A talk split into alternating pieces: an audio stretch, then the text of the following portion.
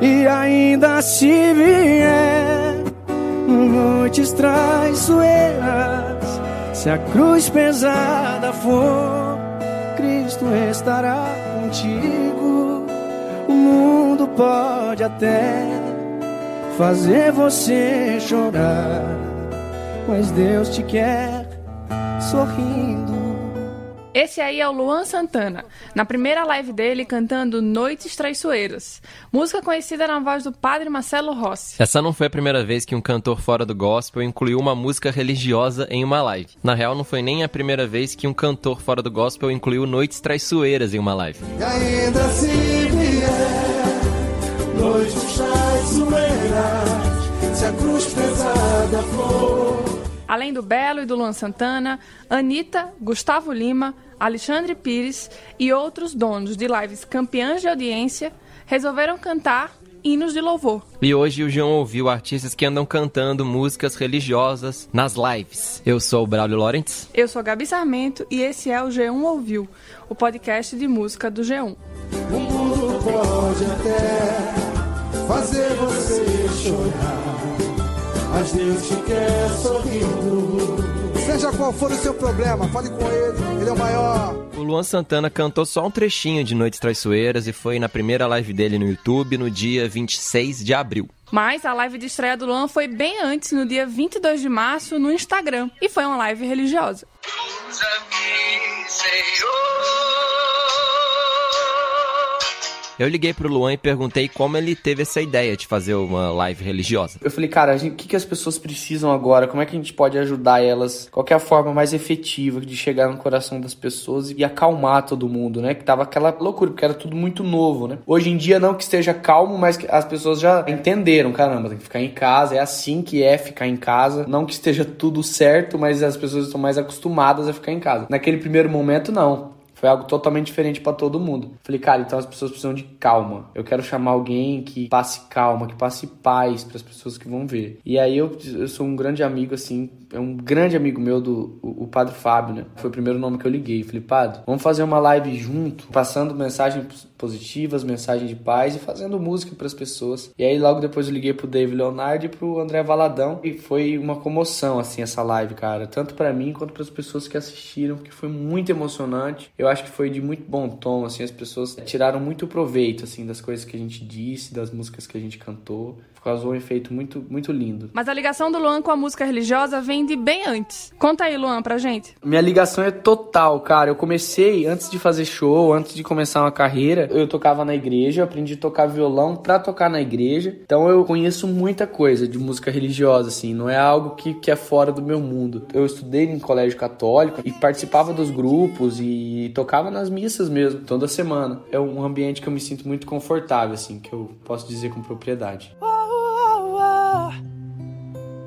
Me deixa aqui, oh, me deixa aqui, me deixa aqui, oh, me deixa aqui. A gente jura, né, Gabi, que essa é a última vez que o Luan Santana canta uma música gospel por aqui. Já foram três, eu acho que já deu, né? Sim, sim, já deu, Braulio. Mas você tá ouvindo aí no fundo ele cantando uma versão acústica de Me Deixa Aqui, conhecida na voz da Priscila Alcântara. A Priscila ficou famosa aos 9 anos apresentando o programa Bom Dia e Companhia. Eu lembro. Mas desde 2009 ela se dedica à música pop cristã. Eu aprendi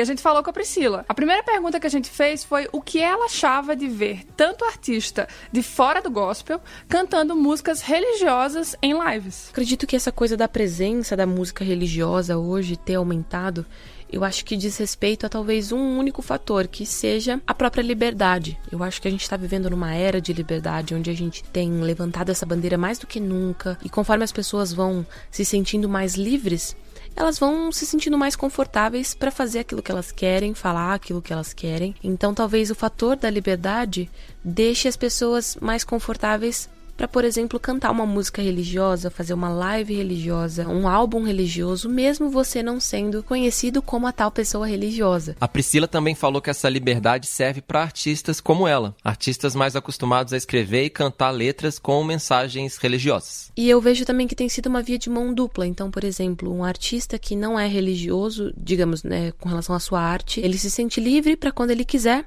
gravar um álbum religioso. Mas também um artista que geralmente só grava música gospel, ele também tem se sentido livre para poder escrever, cantar coisas sobre outros temas, fugindo da temática religiosa. Então acho que tudo tem partido do princípio da liberdade. As pessoas têm se sentido livres e isso traz um conforto para que elas possam se expressar da maneira como elas querem, sobre aquilo que elas querem também. Então a religião sempre foi parte da minha vida, é por isso que eu menciono ela o tempo todo, e talvez a religião também tem sido parte importante da vida desses artistas que estão começando a cantar sobre ela, propagá-la de alguma forma, mas simplesmente porque eles se sentem livres para isso. Eu acho que a liberdade tem sido o princípio dessa mudança. E para fechar, a Priscila explicou por que as pessoas parecem estar ouvindo e cantando mais músicas com letras sobre fé e oração durante a pandemia de coronavírus. É natural a gente recorrer a fontes de esperança, paz, amor, porque são os elementos que a gente reconhece que a gente está precisando naquele momento e está em falta. Então, a gente quer correr para onde a gente encontra essas coisas que a gente já identificou que a gente precisa. Então, por isso que em momentos como esse, talvez a galera recorra a, por exemplo, uma arte que propague uma mensagem que não alimente só o seu entretenimento. Por outro lado, também não acho que é só isso que a arte de um artista cristão pode oferecer. Existem muitos artistas cristãos que se dedicam em nível de excelência, qualidade, conteúdo, linguagem e que podem colaborar com as pessoas de uma forma cultural mesmo, para não restringir a música gospel só como se fosse um amuleto de quando a pessoa precisa se sentir melhor ou quando ela precisa de algo, até porque eu acho que o poder da música e o poder da daquilo que o próprio artista cristão carrega, ele vai muito além de palavras, né? É uma coisa muito profunda, muito forte, talvez um pouco mística nesse sentido. Mas eu acredito também que é natural porque a música cristã geralmente ela sempre realmente puxa para um lado de uma mensagem, né? E as pessoas sabem quando elas têm fome de uma mensagem específica. Ela sabe que o que só aquela mensagem pode preencher aquilo que ela está sentindo. Então eu acho que isso é completamente natural. Estou sentindo minhas forças indo embora, mas tua presença me renova nessa hora.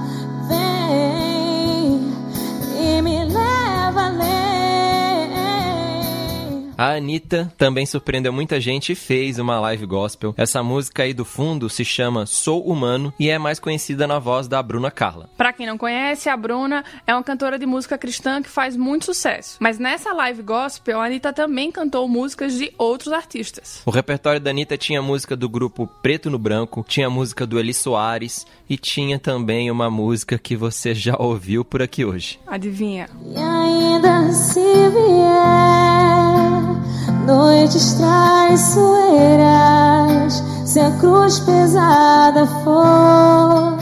Esse show aí da Anitta foi no dia 26 de abril, no festival Ao Vivo pela Vida. A transmissão teve também mensagens de líderes de diferentes religiões. A gente, claro, ficou curioso e perguntou pra Anitta como foi fazer essa live gospel. Foi muito importante e gostoso para mim fazer esse show mais intimista pro Ao Vivo pela Vida. Cantei músicas que fazem parte da minha formação como pessoa e como artista. Esse momento de isolamento social nos deixa mais sensíveis e frágeis. É importante que nós nos conectemos a nós mesmos ou a algo superior. Ter fé em algo nos conforta, independente do que você acredita. Todas as formas de crença precisam ser respeitadas e valorizadas, e principalmente nesse momento, né? Quem também falou sobre essa busca da fé em situações difíceis, como essa que a gente tá vivendo, foi o padre Reginaldo Manzotti. Mas ele também jogou a real. Ouve aí. momentos de- mais críticos, as pessoas acabam, se não pelo amor, pela dor, lembrando de Deus. Mas como eu gostaria que não fosse só no atual momento. De fato, o distanciamento social levou a pessoa a refletir bastante. E eu percebo que as pessoas estão mais voltadas para as coisas de Deus, voltadas do ponto de vista de oração, e a música é uma forma de rezar. O Padre Manzotti fez muito sucesso, principalmente nos anos 2000. Eu lembro que sempre que a gente checava ali a lista de discos mais vendidos do ano, o top 10 álbuns, ele sempre estava pelo menos ali no top 5. É bom lembrar também que o Padre Manzotti já fez feats com Tiaguinho, Fernando Sorocaba, Simone e Simária. E o Alok, o DJ, é o parceiro mais recente do Padre. Ouve aí. Vou para o alvo eu vou, nada me impedirá, sou mais que vencedor, comigo Deus está. Vou para o alvo eu vou. A gente perguntou pro Padre Manzotti por que ele resolveu gravar com a Alok, que é um artista do eletrônico, né? Que você acaba atingindo um público diferenciado. E a música Vou para o Alvo, ela tem uma pegada jovem. Ela vem com um ritmo jovem, ela vem elet eletrônica. Eu, particularmente, gosto muito do eletrônico. Então, como eu gosto disso, eu pensei, eu quero um dia fazer um trabalho nesse sentido. Então, foi um sonho realizado. Eu já escutava Locke nas suas músicas, mas agora eu sempre tinha esse sonho e eu acredito que quando a gente bota uma meta na vida, as coisas acontecem. E para fechar, a gente também quis saber a opinião do Padre Manzotti sobre Rajadão. A gente já contou aqui no João Ouviu que essa música da Pablo Vittar é tipo um hit da quarentena. Foi no episódio das baladas à distância. Nas festinhas que estão rolando no Zoom, por videoconferência, Rajadão já tá pintando como hit. Inimigos vão cair ao som desse trovão. Levanta a mão pro alto e sente o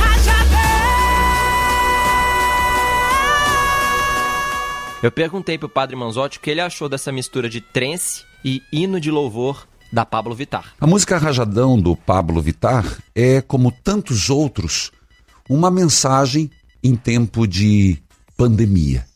Fico feliz que, de um jeito ou do outro, os artistas, de modo geral, se voltem para cantar. A partir da experiência deles e por necessidade. Porque ou somos uma voz, um grito de esperança, ou de catástrofe. E de catástrofe, o mundo e o Brasil já está cheio. E outro artista que também cantou música religiosa foi o Gustavo Lima. Aliás, como esquecer aquela segunda live? Difícil mesmo. Foi no sábado, 11 de abril, um dia antes do domingo de Páscoa, para ser mais exato. Ele começou a transmissão cantando uma música conhecida na voz do padre Marcelo Rossi. Mas não foi Noites Traiçoeiras, hein, Braulio? Não, não, não. Foi outra, igualmente marcante. Foi Maria Passa à Frente. Deus é maior, Maria passa à frente, pisa na cabeça da serpente, intercede junto a Jesus. O Gustavo Lima respondeu a gente por escrito. Ele falou que a ligação dele com a música religiosa começou quando ele era bem pequeno. Ele aprendeu a tocar violão na igreja, ali por volta dos 5 ou 6 anos. O Gustavo também falou que ele se considera muito católico e acha que esse tipo de música pode, nas palavras dele, confortar a alma e nos aproximar de Deus ainda mais em momentos difíceis. Para fechar essa nossa conversa, Braulio, eu acho que vale citar uma matéria assinada pela Thais Matos, que saiu em 2019, perto ali do lançamento do disco Jesus is King, do Kanye West.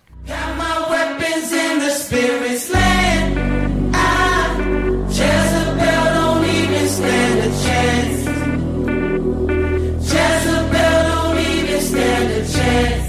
A Thaís explicou nessa reportagem que tem muito popstar hoje em dia fascinado pela estética gospel, fascinado pelas roupas, cerimônias, letras e sonoridades que fazem lembrar, claro, os cultos religiosos. A gente até recuperou uma fala de um cara chamado Gabriel Mascaro sobre esse tema, que tem tudo a ver com esse assunto de canções religiosas fora da música cristã. O Gabriel Mascaro é diretor da distopia religiosa Divino Amor, um filme lançado no ano passado e estrelado pela Dira Paz. Divino Amor mostra um Brasil em 2027 com raves evangélicas e muita tecnologia nas igrejas. O Gabriel pesquisou muito essa estética evangélica e ele contou pra gente sobre o fascínio dele. Eu acho que é importante perceber, né, com a igreja evangélica, em especial né, esse movimento neopentecostal no Brasil, é uma doutrina que ela é iconoclasta, né, ela negou a tradição da arte sacra apostólica romana cristã, né? Então ela vem com a negação de todo esse imaginário religioso que a gente entende como cristianismo, que torna a religião muito viva, né? Capaz de, de ser atualizável dentro das demandas, né, do seu, dos seus fiéis. É uma religião que está muito inscrita numa contemporaneidade, né? E muito viva. Durante muito tempo no Brasil, uma certa classe média, um certo intelectual criou um desdém, né, para a tradição evangélica, como se fosse uma religião conservadora, muito morgada, sem graça, né? E que na verdade é o contrário, né? Quando eu fui na pesquisa me debruçar sobre as manifestações evangélicas, eram, religião, eram manifestações, eram cultos e rituais bastante alegres, bastante festivos, bastante contemporâneos, com a presença de guitarrero no palco. Um pastor tem um guitarrero no palco celebrando uma, um culto para jovens de fim de semana, assim, num domingo. Se você entra no Templo de Salomão é, é, é, bastante sofisticado tecnologicamente, né? A missa toda a, a, cerimônia é toda interativa, né? Ouvindo o Gabriel falando, até que dá vontade de ver de novo, né? De rever o Divino Amor, um filme muito legal. E ao som de Noites Traiçoeiras, não podia ser outra música, né? Não mesmo. A gente se despede. Até o próximo G1 Ouviu. Você pode seguir o G1 Ouviu no Spotify, no Deezer, no Google Podcasts, na Apple Podcasts, no Castbox ou no G1 mesmo. Se cuidem e até mais. Tchau. Se a cruz pesada for, Cristo estará contigo. O mundo pode até fazer você chorar, mas Deus te quer sorrindo.